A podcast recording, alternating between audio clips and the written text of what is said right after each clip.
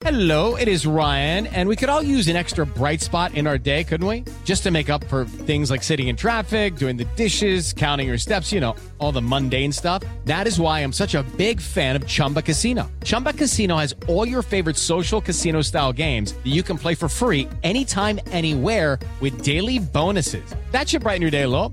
Actually, a lot. So sign up now at chumbacasino.com. That's chumbacasino.com. No purchase necessary. BGW. Void were prohibited by law. See terms and conditions. 18 plus. 7 en punto, panorama informativo 88.9, información que sirve. Yo soy Alejandro Villalbazo en el Twitter, arroba Villalbazo 13, es martes 13, martes 13, martes 13 de octubre, Iñaki Manero, ¿cómo estás Iñaki? La suerte se le hace a uno, Alex Villalbazo, Alex Cervantes, amigos de la República Mexicana. Hay que despertar con panorama. Y en el panorama COVID, el mundo ya acumula 1.080.840 muertes por COVID-19.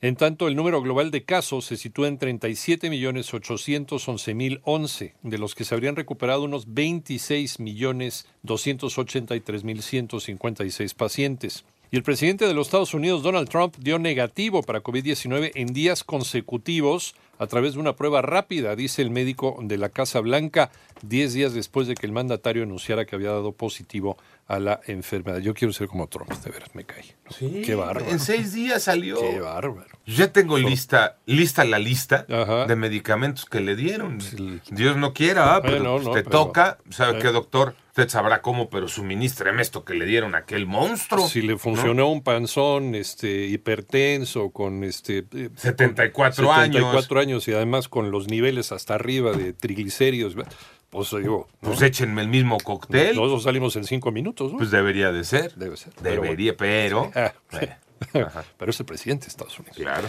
El subsecretario de Salud, Hugo López Gatel, afirmó en la conferencia vespertina sobre COVID que no habrá falta de medicamentos contra el cáncer, pese al robo que se registró el pasado 4 de octubre a una bodega de Novak, en el que se sustrajeron más de 37 mil piezas de fármacos oncológicos. Estas son las cifras de la pandemia en México. Moni Barrera. La Secretaría de Salud informó que ya son 821.045 casos confirmados de COVID en el país y 83.945 defunciones. Periodo en el que puede haber un aumento progresivo en el número de casos. ¿Esto le puede pasar a México? Sí, hay que estar pendientes de que esto podría ocurrir. Hasta el momento no hay una señal de que eso esté ocurriendo en México. Llevamos 10 semanas completas, empezamos la semana número 11 de descenso progresivo de la epidemia. Así lo dijo Hugo López Gatel, subsecretario de Prevención y Promoción de la Secretaría de Salud. En 889 Noticias, Mónica Barrera. Recuerda que puedes consultar más acerca de este y otros temas. Por favor, visita nuestra página www.889noticias.mx. En el panorama nacional, un enfrentamiento de la Policía Estatal contra un grupo armado dejó ayer lunes un saldo de 14 civiles muertos en el municipio de Calera, esto es en Zacatecas. En tanto, la Fiscalía de Durango confirmó una emboscada en contra de una familia donde fallecieron tres personas. Entre las víctimas se encuentra un menor de tres años de edad.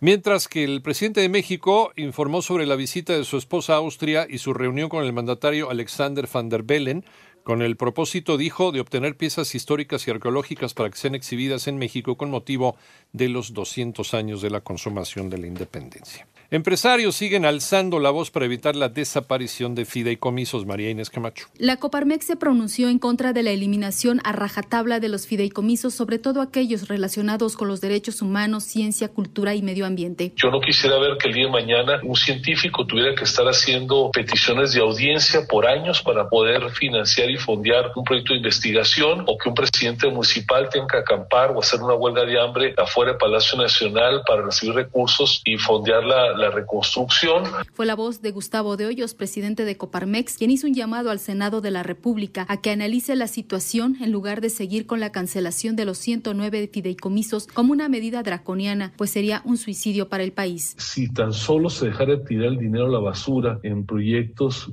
que son infructuosos en Pemex, con una décima parte de lo que hoy se pierde, una décima parte, o para decirlo, con lo que se pierde en 20 días en Pemex, podrían mantenerse todos los fideicomisos en operación. 88.9 Noticias, María Inés Camacho Romero. En el panorama internacional, Bangladesh aprobó castigar con pena de muerte la violación sexual debido a las protestas ciudadanas para mayores sanciones por este delito que comenzaron este mes, luego de un caso reciente cometido por 10 hombres. En tanto, en los Estados Unidos, varios manifestantes derribaron estatuas de los expresidentes Theodore Roosevelt y, Abraham Lincoln, Abraham o Abraham Abraham Lincoln en Portland como parte de una protesta para la conmemoración oficial del Día de Cristóbal Colón. El líder norcoreano Kim Jong-un agradeció a las tropas por sus sacrificios y se disculpó con sus ciudadanos por no mejorar sus vidas.